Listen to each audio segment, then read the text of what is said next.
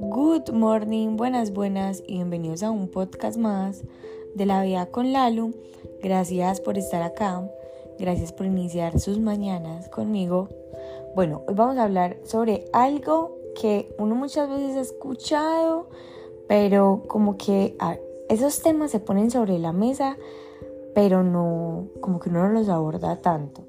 Y es uno cómo va cambiando y viendo de maneras tan diferentes a los papás.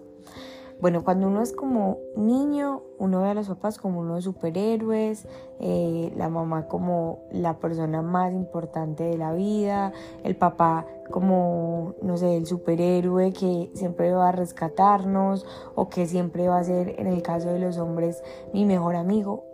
Luego uno va creciendo y uno ve a los papás como si fueran el peor enemigo de uno y no porque uno los odie, sino que uno no entiende muchas de las decisiones que, que ellos tienen, entonces uno es como, ¿por qué no me dejan salir? ¿Por qué no me dejan hacer esto? Entonces es un montón de porqués.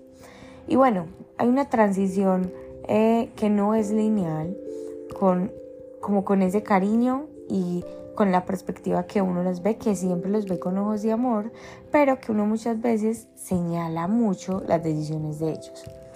Yo tengo 26 años, he vivido muchas situaciones en mi vida, la verdad he tenido también una vida muy buena porque he contado con el apoyo de mis papás incondicional, eh, pero yo fui una niña a la cual cuidaban mucho, me entraban muy temprano, eh, me castigaban por cualquier cosa, y obviamente me castigaban por cualquier cosa, era porque era en algunos momentos rebeldes o no estaba rindiendo. Aunque fui una niña muy buena estudiante, eh, hubo un momento de, rebeldía en el bachillerato en el que se, como que se reflejaban en la academia. Eh, bueno, como por factores así, eh, entonces me castigaban. No era como por, por respirar y me castigaban, no. O sea, yo en ese momento lo veía como que me estaban castigando por cosas muy insignificantes, pero pues a todo tiene su trasfondo. Y en este momento no es que agradezca, agradezca las castigadas, pero sí agradezco muchas decisiones que ellos tomaron conmigo, eh, porque gracias a esas decisiones también siento que tengo el carácter que tengo ahora, eh, tengo la vida que tengo ahora, las decisiones que tomo ahora también son gracias a que, eh, bueno, a todo lo que sucedió gracias a ellos. Pero ahora a los 26 años, por ejemplo, yo ayer estaba trabajando y yo tengo algo muy particular, es que a mí me encantan las ensaladas. O sea, a mí me puedes poner como una porción de arroz y una de ensalada y hay que escoger entre una de las dos. Yo voy a escoger la ensalada y no porque los carbohidratos, no, nada que ver, sino que realmente me encanta la ensalada y mi mamá siempre lo ha sabido. Entonces eh, yo le mandé un mensaje y le dije, mami, eh, yo hoy me hice el almuerzo y el desayuno porque trabajaba presencial. Entonces, como estoy tan enfocada en la carrera del Pacífico, pues también estoy con el plan de alimentación súper enfocada. Entonces ella me dijo, esa es mi hija. Y acá te tengo ensalada con aguacate porque el aguacate es mi fruta favorita. Y yo eso lo vi como tan lindo porque yo también entendí que el lenguaje del amor de mi mamá son actos de servicio y que su manera como de expresarme así muy fuerte el amor es a través de la comida.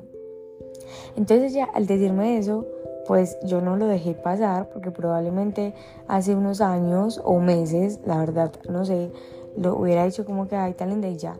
Pero yo recibí ese mensaje, yo lo leí y yo dije, soy demasiado afortunada de tener un apoyo, de haber caído en cuenta eh, de que tengo, digamos, a mi mamá que me que me lleva mis caprichos, que me regaña todavía, que mm, está atenta a lo que yo hago, que, me, felicita por cosas que saben que yo tal vez estaba como eh, yendo a, por ese sueño.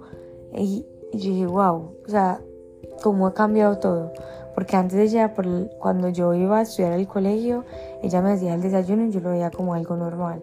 Ahora yo digo, soy demasiado afortunada entonces, esa relación que tenemos con, con los papás, cómo va cambiando y cómo la vida nos va sorprendiendo eh, con esas herramientas para que nosotros podamos como usarlas y usarlas con ojos de no es que no tuviéramos amor antes, pero como con amor, con gratitud, con paciencia y aprender que no solo, o sea, que no hay que cuestionarlos, que no hay que preguntar tanto por qué, por qué, por qué, porque muchas veces no vamos a entender esos porqués y el tiempo nos va a ir entregando las respuestas o así no, no, no nos entregue las respuestas, vamos a ir como cambiando el tipo de preguntas. Así que hoy te invito a que no señales tanto las decisiones de tus papás. Obviamente ellos son seres humanos, ellos también se, también se equivocan. No voy a decir que nunca pues como que los podamos cuestionar, claramente sí, pero también que aprendamos como no hacerles tanta, es tanto esa pregunta de por qué, porque ellos también fueron hijos, ellos también son personas, eh, tienen una vida y lo único que han hecho, o bueno, em, unas, algo que, han hecho es entregarnos todo con las herramientas que tenían en ese momento. No voy a generalizar, obviamente hay padres y madres que tal vez eh, no, no han sido muy buenos, eh, pero yo no voy a entrar por ese tema. Yo estoy acá hablando de los que hemos tenido la fortuna de tener unos padres y unas madres maravillosas. Los amo, las amo, gracias por estar acá y nos vemos en el próximo episodio de La Vida con Lalo.